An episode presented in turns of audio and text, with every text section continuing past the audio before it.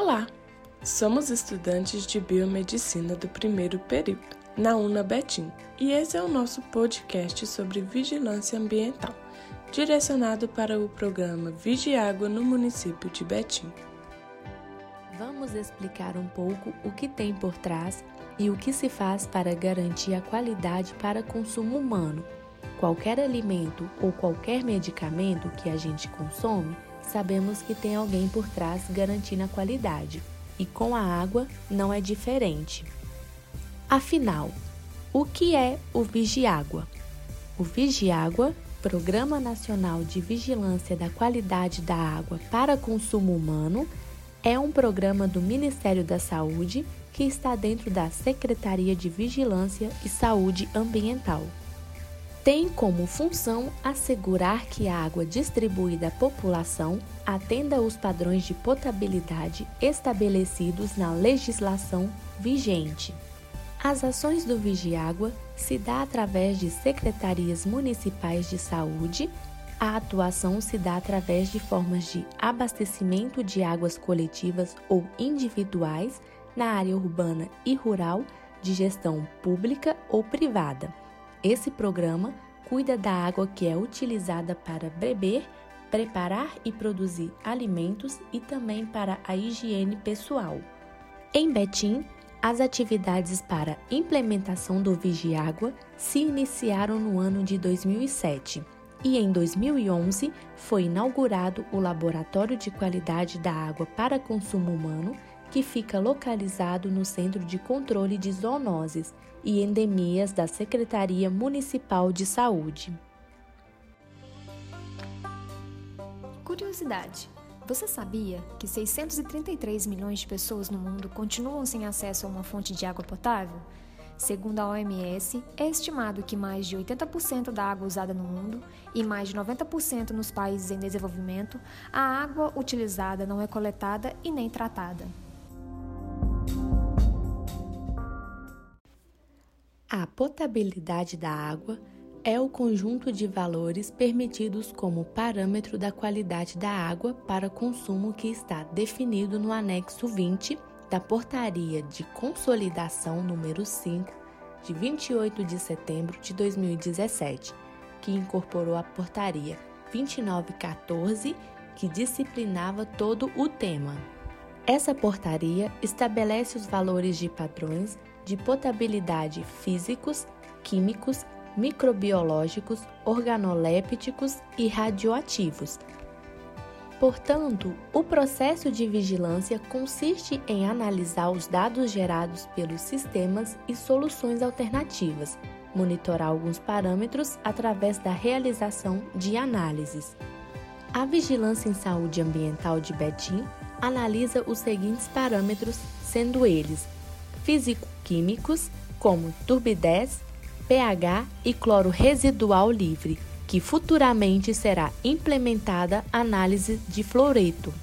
E também as microbiológicas, presença ou ausência de coliformes totais. Segundo a população do município de Betim, existe um plano de amostragem que é determinado pelo Ministério da Saúde. Vocês sabiam que várias doenças e agravos são veiculados pela água, como, por exemplo, diarreia, hepatite, esquitosomose e várias verminoses, giardíase, leptospirose, cólera, intoxicações por agrotóxicos, intoxicações por metais pesados, dentre outras. Viu como é importante ter uma boa qualidade de água? A OMS, em parceria com a Unicef, estima que 8 em cada 10 pessoas ainda sem acesso à água potável vivem em áreas rurais. Segundo dados da ONU, em 2015, 844 milhões de pessoas ainda não dispunham nem mesmo de um serviço básico de água. De acordo com o entrevistado Raimundo Loyola Júnior, responsável pelo programa Vigiágua no município de Betim, diz que a cobertura em Betim de abastecimento da água é de 88,58%, ou seja, praticamente toda a área urbana do município recebe água tratada. Em algumas localidades, a maioria em zonas de expansão urbana e área rural, ainda não há abastecimento pelo sistema da Copasa e os moradores utilizam soluções individuais. Alguns condomínios residenciais e empresas utilizam a solução alternativa coletiva, o SAC. O monitoramento, a vigilância em saúde ambiental tem que cumprir o plano de amostragem de 42 análises por mês. O sistema Várzea das Flores é parte integrante do sistema integrado do Paraupeba. Segundo Raimundo, o impacto do desastre de Brumadinho foi grande para todos os abastecidos pelo Paraupeba. A capacitação Rio Paraupeba foi implantada em 2015 para suprir por 20 anos grande parte da região metropolitana. Raimundo também citou que o plano de amostragem precisou ser alterado devido ao desastre em Brumadinho, para aumentar o número de amostras nas áreas afetadas. Além disso, foi implementado um programa de monitoramento de SAI que abastecem moradias e que estão situadas a menos de 100 metros de, da margem do rio Paraupeba. Você sabia? No mundo, mesmo entre as pessoas com acesso a fontes de água potável melhorada, 1,2 bilhões usam água de fontes que têm sérios riscos sanitários. Estima-se que 361 mil crianças menores de 5 anos morrem em razão de diarreia como resultado do baixo acesso de água tratada ao saneamento e a condições adequadas de higiene.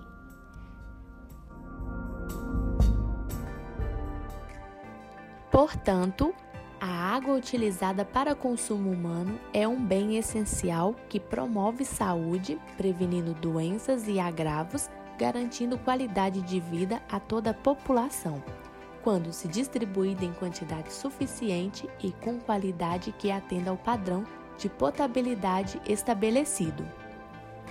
É válido ressaltar que a Fundação Nacional de Saúde, FUNASA, regulamenta a vigilância ambiental em saúde com base no decreto número 3450, que estabelece a competência institucional de gestão do Sistema Nacional de Vigilância Ambiental, o projeto de estruturação da vigilância em saúde do Sistema Único de Saúde, VigiSUS, tem colaborado no sentido de implementar o conceito de vigilância em saúde, possibilitando a incorporação de uma visão mais ampla do conjunto de fatores ambientais, decorrente da atividade humana ou da natureza, para que os municípios tenham espaço privilegiado das práticas da saúde pública para o acompanhamento e o controle dos efeitos ambientais na saúde humana. Curiosidades. Você sabia que 200 mil mortes de crianças menores de 5 anos provocadas por malária poderiam ser prevenidas por meio de ações ambientais, como a redução de focos de reprodução de mosquitos e melhorias no armazenamento de água potável? Mais de 2 milhões de pessoas enfrentam riscos graves à saúde porque serviços básicos de água não estão disponíveis em um em cada quatro hospitais no mundo. 10% das doenças registradas ao redor do mundo poderiam ser evitadas se os governos investissem mais em acesso à água, medidas de higiene e saneamento básico. Há instrumentos legais do SUS definidos por meio de leis, decretos e portarias que colaboram para a vigilância ambiental, como o Sistema de Informação de Vigilância da Qualidade da Água para Consumo Humano CISA-Água, Programação Pactuada Integrada de Epidemiologia e Controle de Doenças, PPI-SD, Agência Nacional de Vigilância Sanitária, Anvisa e Secretaria de Políticas de Saúde, SPS, do Ministério da Saúde, entre outros. Curiosidade: você sabia que o primeiro registro de saneamento no Brasil ocorreu em 1561, quando o fundador Estácio de Sá mandou escavar o primeiro poço para abastecer o Rio de Janeiro. Na capital, o primeiro chafariz foi construído em 1744. No período colonial, ações de saneamento eram feitas de forma individual, resumindo-se a drenagem de terrenos e instalação de chafarizes. Somente a partir dos anos 1940 se iniciou a comercialização dos serviços de saneamento. Surgem então as autarquias e mecanismo de financiamento para o abastecimento de água, com influência do Serviço Especial de Saúde Pública SESP, hoje denominado Fundação Nacional de Saúde, FUNASA.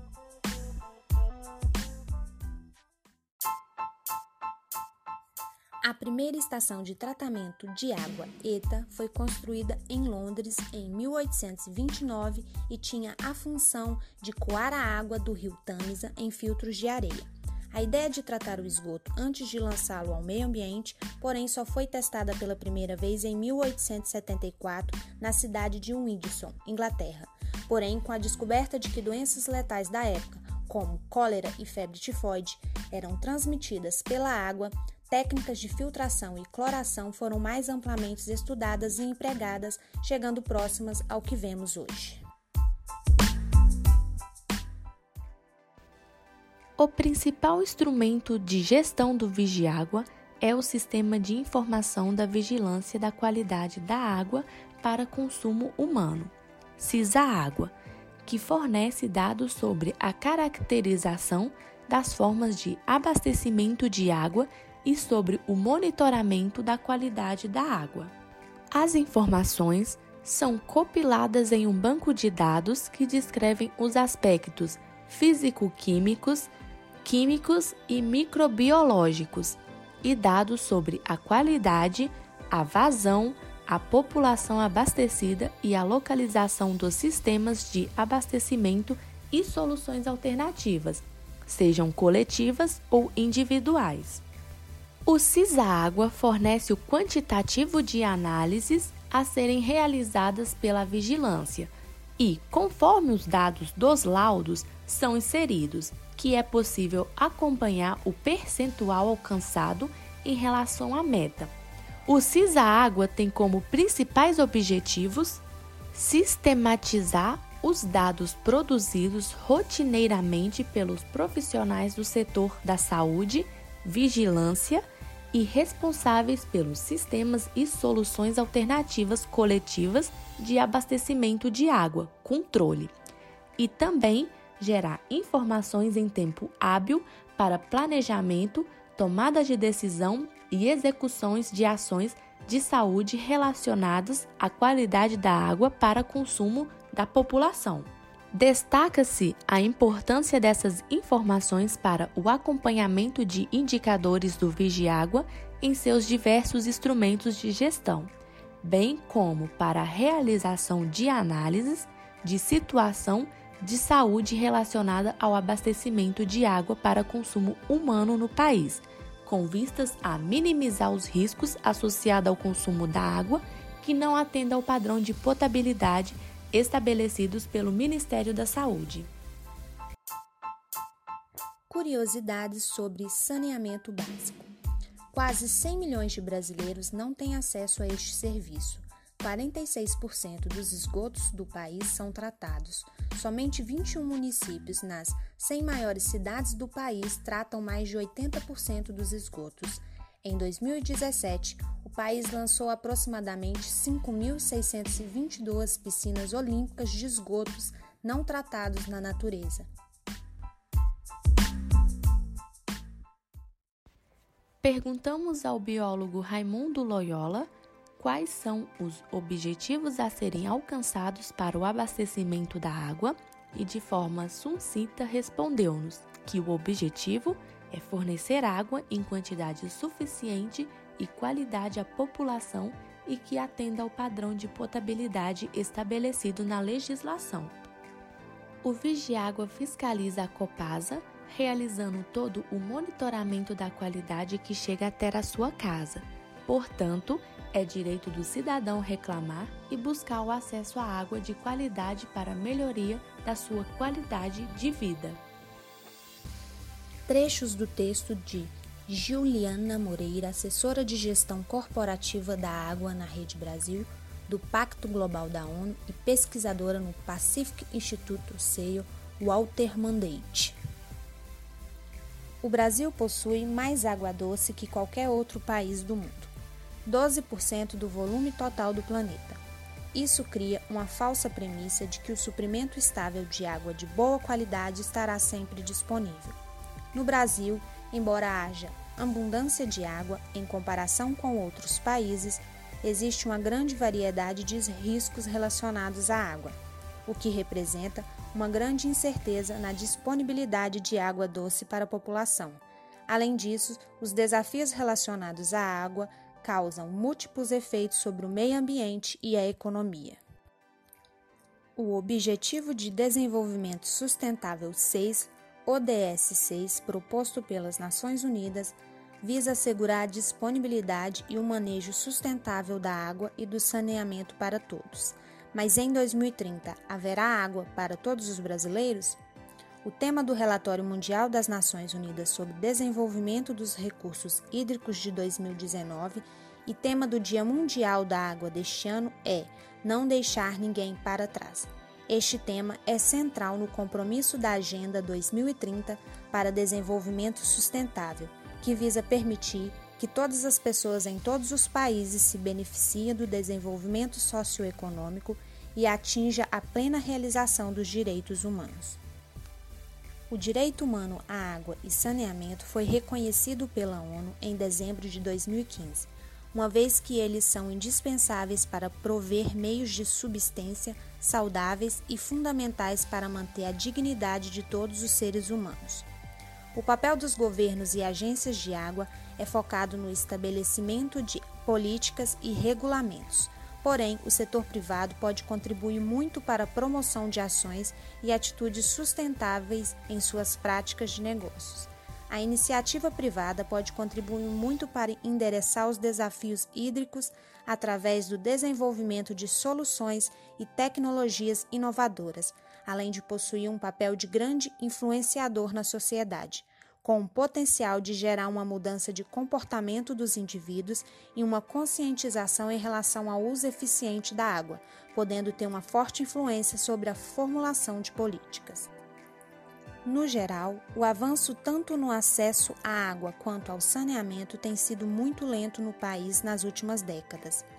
Doze anos após a Lei do Saneamento Básico, Lei 11.445, entrar em vigor no Brasil, metade da população do país continua sem acesso a sistemas de esgotamento sanitário. A evolução dos serviços de água e saneamento do país é muito lenta, trazendo não apenas problemas sociais ao país, mas também ambientais, financeiros, de saúde, já que um fator importante na disseminação de doenças. O ODS 6 prevê a universalização do saneamento até 2030.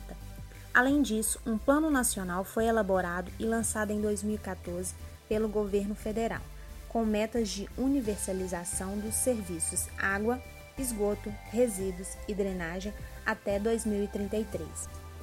Porém, segundo estudo Burocracias e Entraves no Setor de Saneamento da Confederação Nacional da Indústria CNI, com o ritmo atual de investimentos, o Brasil apenas conseguirá universalizar o atendimento de água em 2043 e de esgoto em 2054.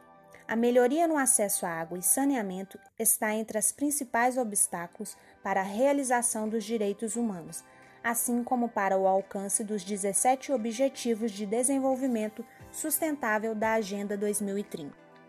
Hoje, no Dia Mundial da Água, chamamos a todos para contribuir para melhorar a gestão dos recursos hídricos e criar ações coletivas para alcançar a universalização do acesso à água potável e saneamentos seguros e acessíveis para todos, a fim de contribuir para erradicar a pobreza e construir sociedades pacíficas e prósperas, garantindo que ninguém será deixado para trás no caminho rumo ao desenvolvimento sustentável. Texto publicado originalmente no site da Rede Brasil do Pacto Global da ONU em 22 de março de 2019. E por fim, vamos explicar de que forma o biomédico pode contribuir dentro da vigilância ambiental. Ele pode contribuir à forma de prevenir a disseminação de doenças. O seu papel como analista ambiental torna esta especialização de imensa importância para chegar a este objetivo.